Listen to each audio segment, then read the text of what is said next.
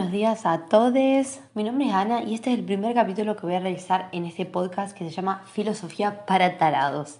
No me pregunten por qué elegí ese nombre porque es literalmente lo primero que se me pasó por la cabeza.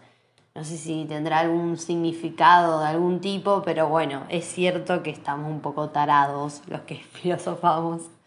El tema de hoy para el primer podcast que voy, que voy a hacer se llama ¿El filosofar es un bien o un mal? Lo que sucede es que yo pensé que si el objetivo de este espacio es filosofar, dialogar, debatir, básicamente hablar de temas que nos llegan, estaría bueno hablar del mismo filosofar como práctica en sí. La primera respuesta a esta pregunta y la más obvia de si el filosofar es un bien o un mal, muy a simple vista sería que sí, que está bien hacerlo, o sea, que está bueno y que incluso es necesario. Obviamente es como una respuesta un poco muy general y muy limitada, porque si queremos responder una pregunta de ese tipo, tenemos un problema que no es nada menor, que es la misma definición de bien y de mal. Es como que yo te diga, está bien tal cosa. Es como, tendríamos que suponer de entrada que todos tenemos una creencia compartida de lo que está bien y lo que está mal.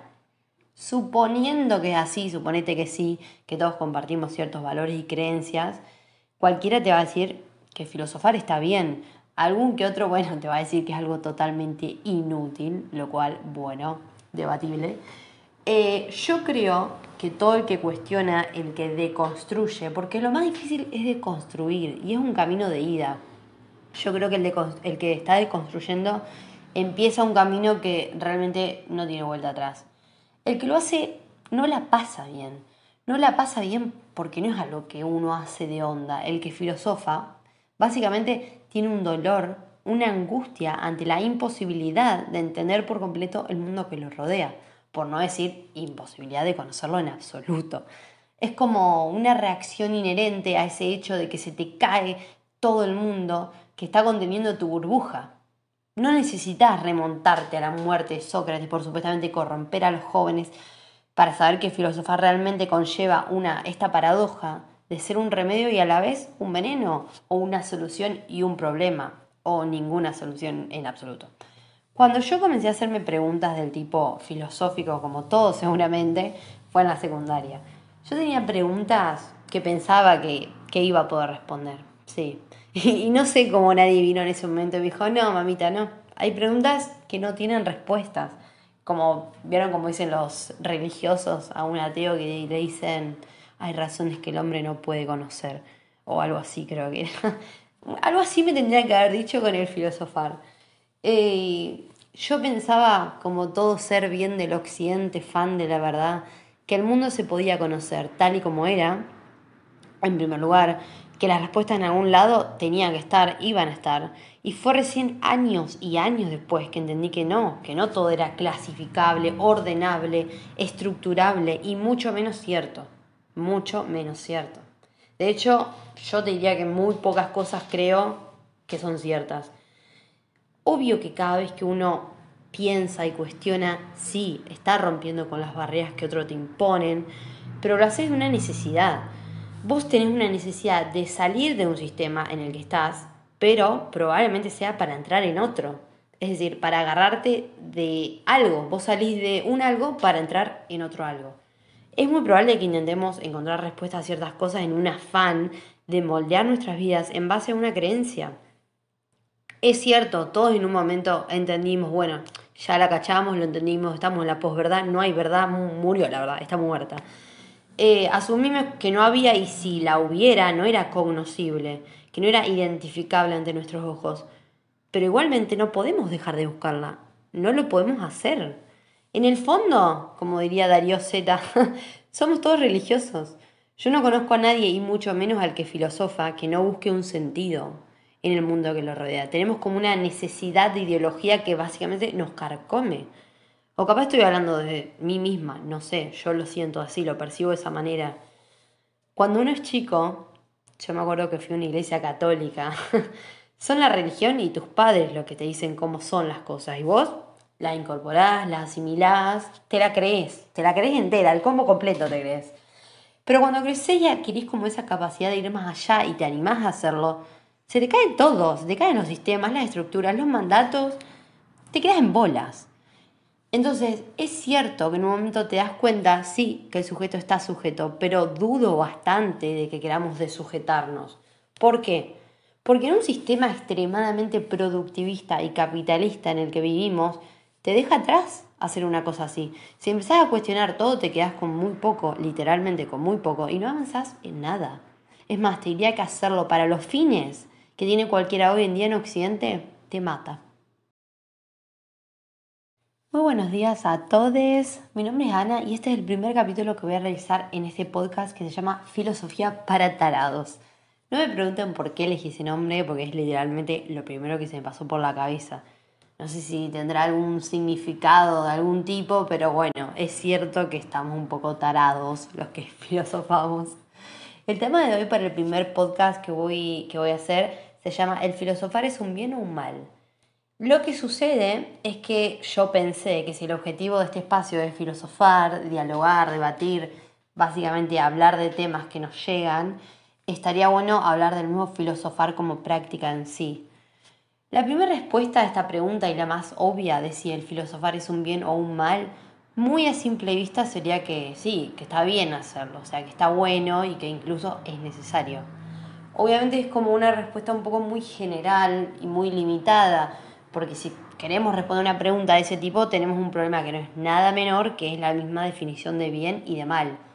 Es como que yo te diga, está bien tal cosa. Es como, tendríamos que suponer de entrada que todos tenemos una creencia compartida de lo que está bien y lo que está mal. Suponiendo que es así, suponete que sí, que todos compartimos ciertos valores y creencias, cualquiera te va a decir que filosofar está bien, Algún que otro, bueno, te va a decir que es algo totalmente inútil, lo cual, bueno, debatible. Eh, yo creo que todo el que cuestiona, el que deconstruye, porque lo más difícil es deconstruir y es un camino de ida.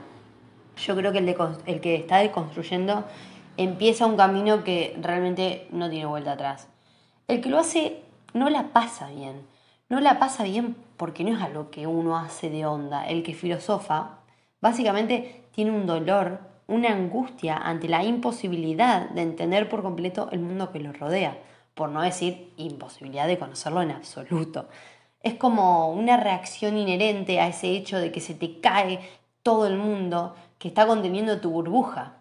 No necesitas remontarte a la muerte de Sócrates por supuestamente corromper a los jóvenes para saber que filosofar realmente conlleva una, esta paradoja de ser un remedio y a la vez un veneno, o una solución y un problema, o ninguna solución en absoluto.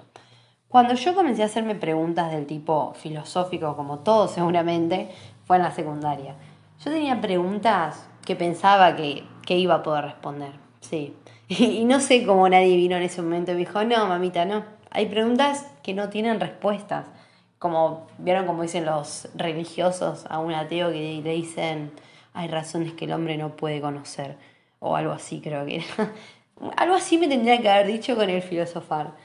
Eh, yo pensaba, como todo ser bien del occidente, fan de la verdad, que el mundo se podía conocer tal y como era, en primer lugar, que las respuestas en algún lado tenían que estar, iban a estar. Y fue recién años y años después que entendí que no, que no todo era clasificable, ordenable, estructurable y mucho menos cierto mucho menos cierto. De hecho, yo te diría que muy pocas cosas creo que son ciertas. Obvio que cada vez que uno piensa y cuestiona, sí, está rompiendo con las barreras que otros te imponen, pero lo haces de una necesidad. Vos tenés una necesidad de salir de un sistema en el que estás, pero probablemente sea para entrar en otro. Es decir, para agarrarte de algo. Vos salís de un algo para entrar en otro algo. Es muy probable que intentemos encontrar respuestas a ciertas cosas en un afán de moldear nuestras vidas en base a una creencia. Es cierto, todos en un momento entendimos, bueno, ya la cachamos, lo entendimos, estamos en la posverdad, no hay verdad, murió la verdad, está muerta. Eh, asumimos que no había y si la hubiera no era cognoscible, que no era identificable ante nuestros ojos. Pero igualmente no podemos dejar de buscarla, no lo podemos hacer. En el fondo, como diría Darío Z, somos todos religiosos. Yo no conozco a nadie, y mucho menos al que filosofa, que no busque un sentido en el mundo que lo rodea. Tenemos como una necesidad de ideología que básicamente nos carcome. O capaz estoy hablando de mí misma, no sé, yo lo siento así, lo percibo de esa manera. Cuando uno es chico, yo me acuerdo que fui a una iglesia católica, son la religión y tus padres los que te dicen cómo son las cosas. Y vos la incorporás, la asimilás, te la crees, te la crees entera, el combo completo te crees. Pero cuando creces y adquirís como esa capacidad de ir más allá y te animás a hacerlo, se te caen todos, se te caen los sistemas, las estructuras, los mandatos, te quedas en bolas. Entonces, es cierto que en un momento te das cuenta, sí, que el sujeto está sujeto, pero dudo bastante de que queramos desujetarnos. ¿Por qué? Porque en un sistema extremadamente productivista y capitalista en el que vivimos, te deja atrás hacer una cosa así. Si empezás a cuestionar todo, te quedas con muy poco, literalmente con muy poco, y no avanzás en nada. Es más, te diría que hacerlo para los fines que tiene cualquiera hoy en día en Occidente, te mata. Yo propongo hacer un recuento de opiniones acá, a ver qué opinan los oyentes sobre cómo llevan el mismo filosofar, especialmente en tiempos de cuarentena, porque el tiempo sobra y el agobio les diría que también. Entonces, ¿les es un peso o una bendición el filosofar? Pueden enviar sus opiniones al Instagram arroba filosofía para. Obviamente también pueden sugerir temas para debatir acá en el podcast, que para eso está el Instagram. Pueden sugerir temas de los que les interese hablar. Yo, si tuviera que elegir, me quedo out. O sea, fuera de una percepción así como más simplista del bien y mal, para mí es una puerta. Puede ser a un cielo, a un infierno, todo depende, depende mucho. Así que con esto cierro la bienvenida a este podcast y espero que les interese participar, que acá lo ocupado de escuchar opiniones. Les mando un saludo en este domingo 27 de septiembre y nos vemos, bueno, el próximo. Así no nos pegamos un corchazo entre todos salen domingos de filosofía.